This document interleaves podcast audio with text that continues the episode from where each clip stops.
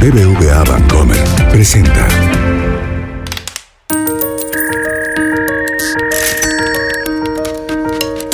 Peras y manzanas con Valeria Moy.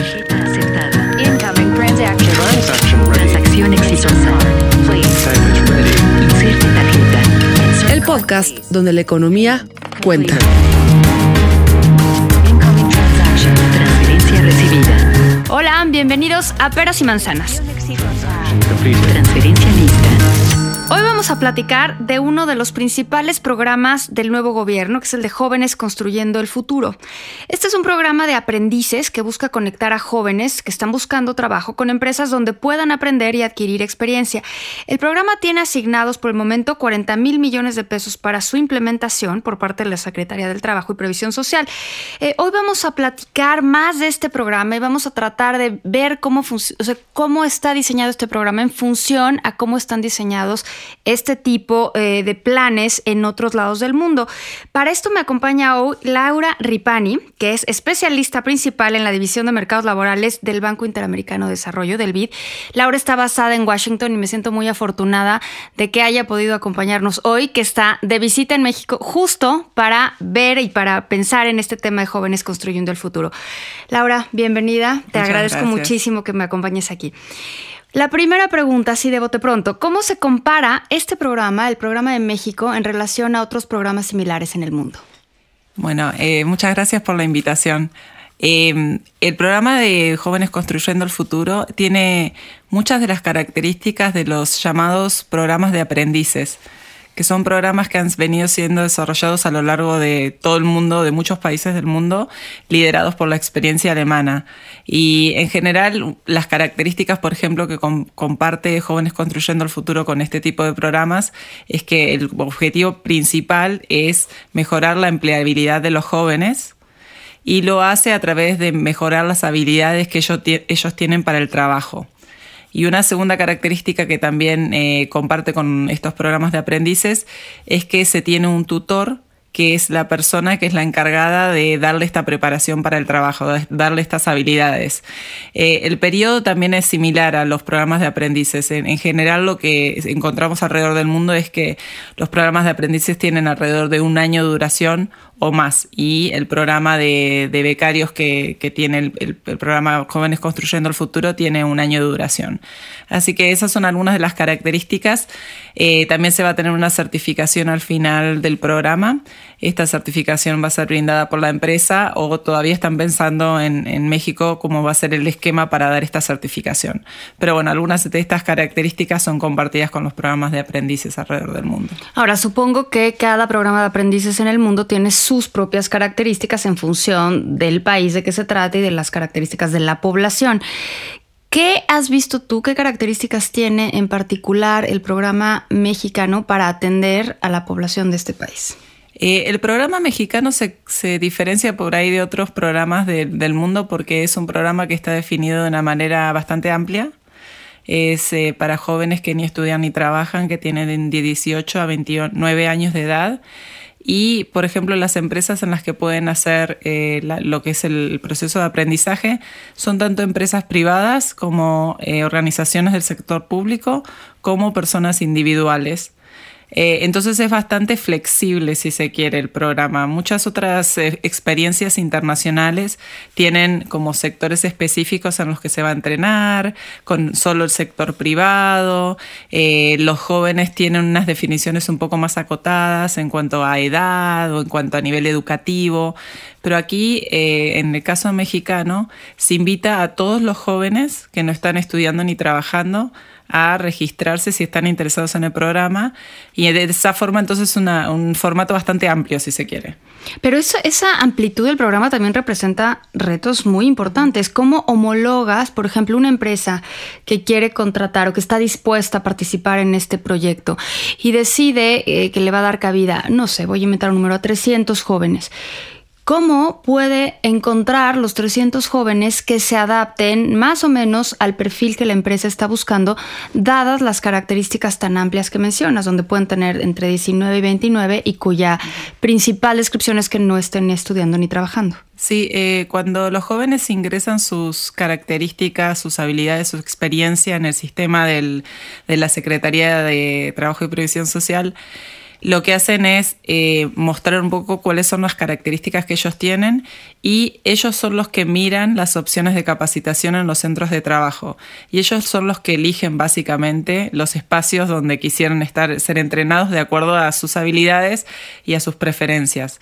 Entonces el proceso también de, de, de emparejamiento, digamos, de matching, como dicen en inglés, este proceso básicamente lo hacen los jóvenes, o sea, las empresas postulan, digamos, sus espacios de capacitación, como tú decías, por ejemplo, esta empresa postula 300 espacios, pero van a ser esos jóvenes que se están anotando los que dicen, ah, esta empresa como se, alinea un poco con las habilidades que yo tengo.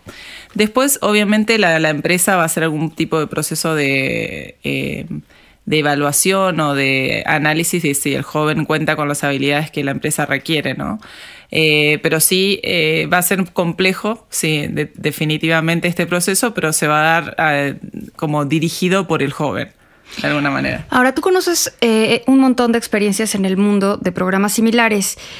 ¿Qué pasa? ¿Cuál es la, evidencia? ¿Qué pasa una vez que termina el programa? O sea, pasa el año y ¿qué pasa con estos jóvenes? Si son exitosos, ¿cuántos se incorporan al mercado laboral? ¿Cuántos se quedan en las mismas empresas? Es decir, hay evidencia empírica de que estos... El, el alemán es muy claro que funciona, pero ¿los demás funcionan? Sí, hay muchas experiencias positivas con los programas de aprendices. Por un lado, pero la, característica principal eh, del, éxito, si se quiere, de los programas de aprendices reside en que el empresario esté muy comprometido a hacer de que el proceso de capacitación tenga rendimiento a futuro. Y además hay una característica que es el tema de la certificación.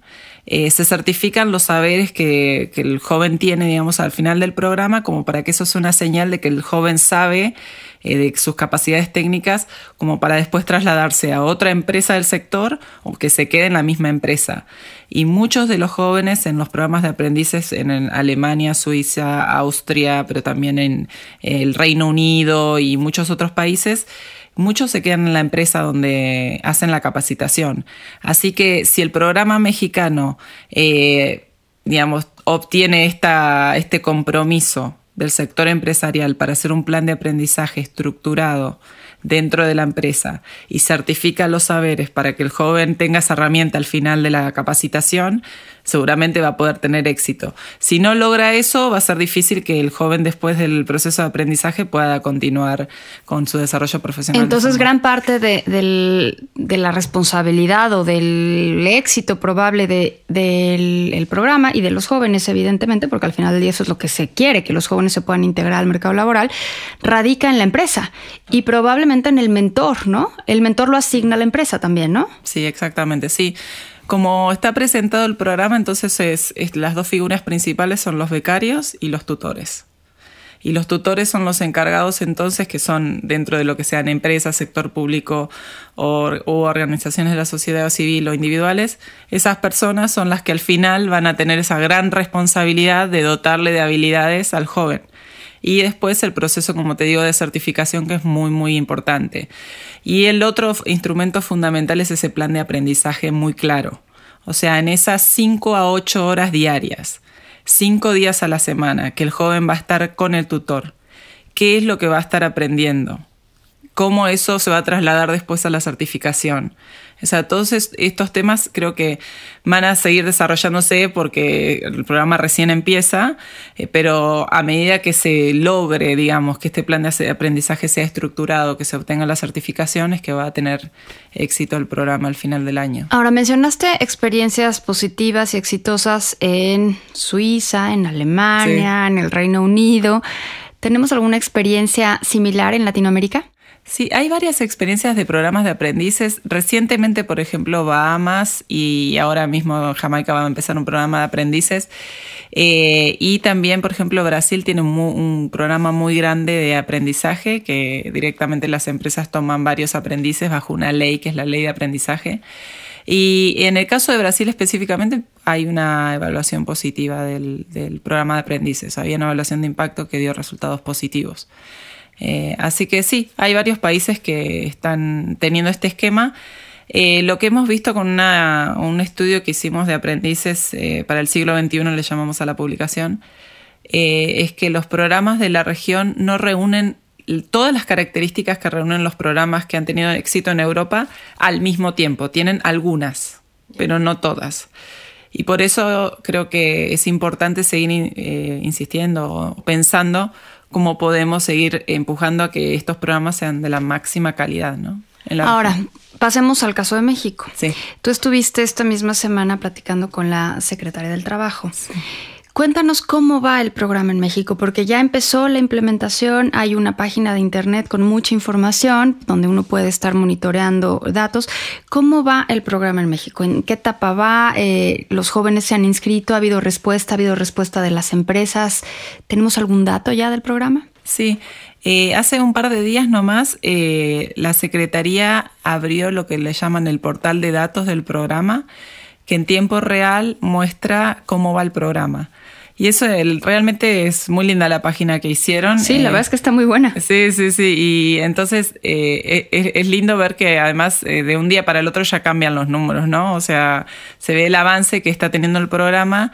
Eh, la secretaria alcalde, cuando estuve en el seminario el lunes pasado, ella decía los números del programa y, y el avance que han tenido más que nada en términos de los jóvenes interesados. En términos de los jóvenes interesados, hay 1.700.000 jóvenes que mostraron interés en el programa. Así que eso es un número bastante alto. Lo que se quiere lograr con el programa son 2.300.000 jóvenes que sean entrenados. Eh... Do, se, se, pretende 2.300.000, pero mencionas que ya se apuntaron pues 1.700.000. Sí, que están interesados en hacer el programa. Y eh, los que están ahora mismos, mismo vinculados a un centro de, de trabajo son 221.000 jóvenes.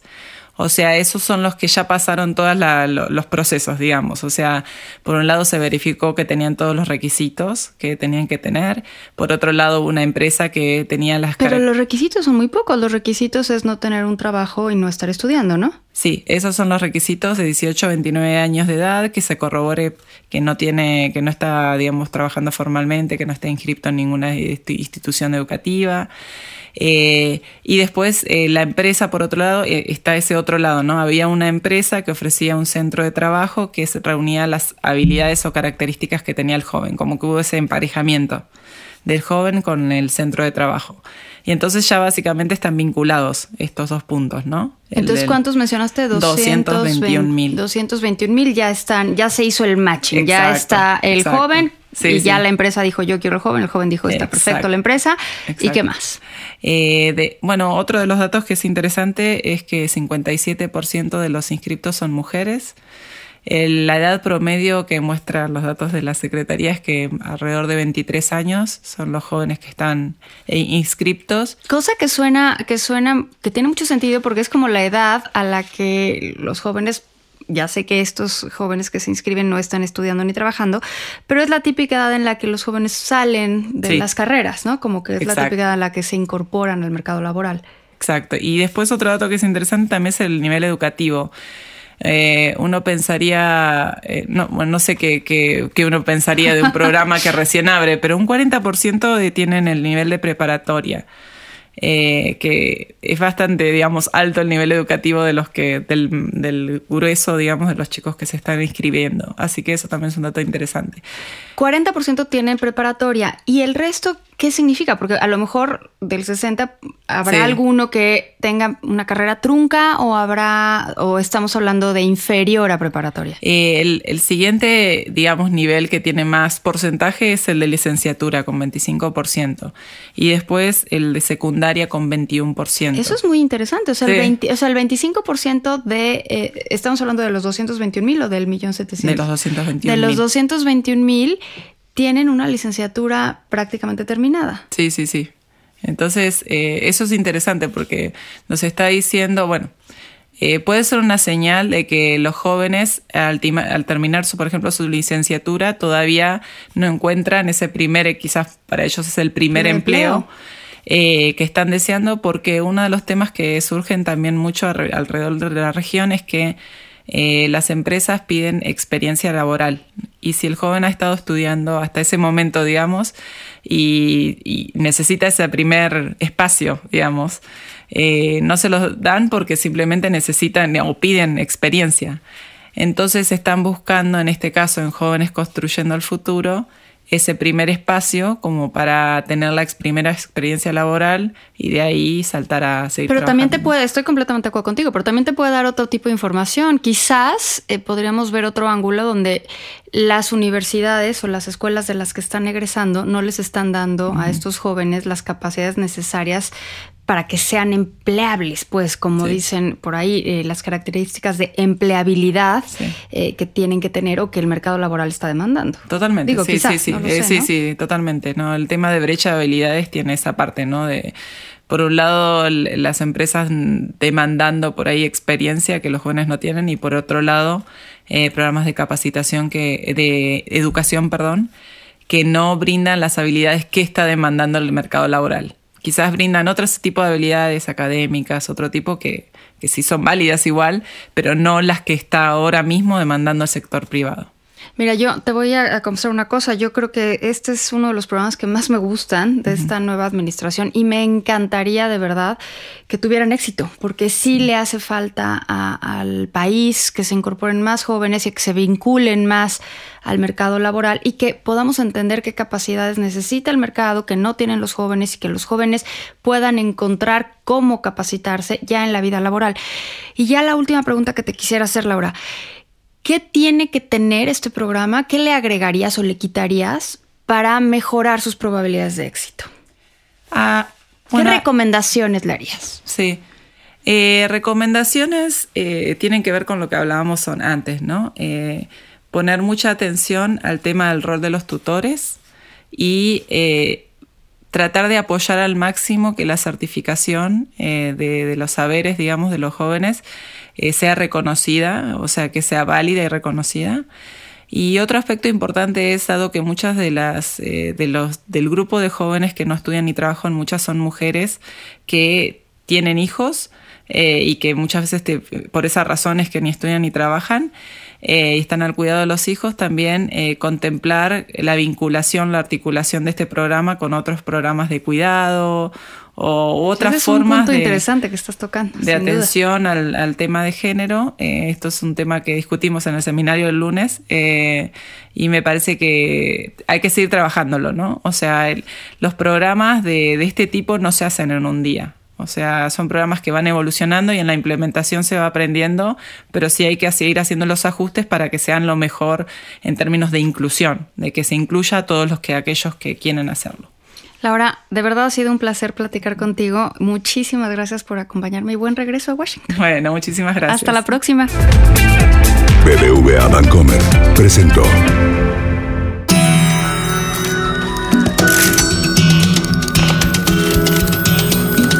Peras y manzanas con Valeria Moy. Dirección y conducción del programa Valeria Moy. Producción, diseño sonoro y mezcla BHD Estudios, Ciudad de México. Peras y manzanas pueden encontrarlo en Google Play, iTunes, nuestra aplicación Así como suena, en la página así como suena.mx y en Spotify.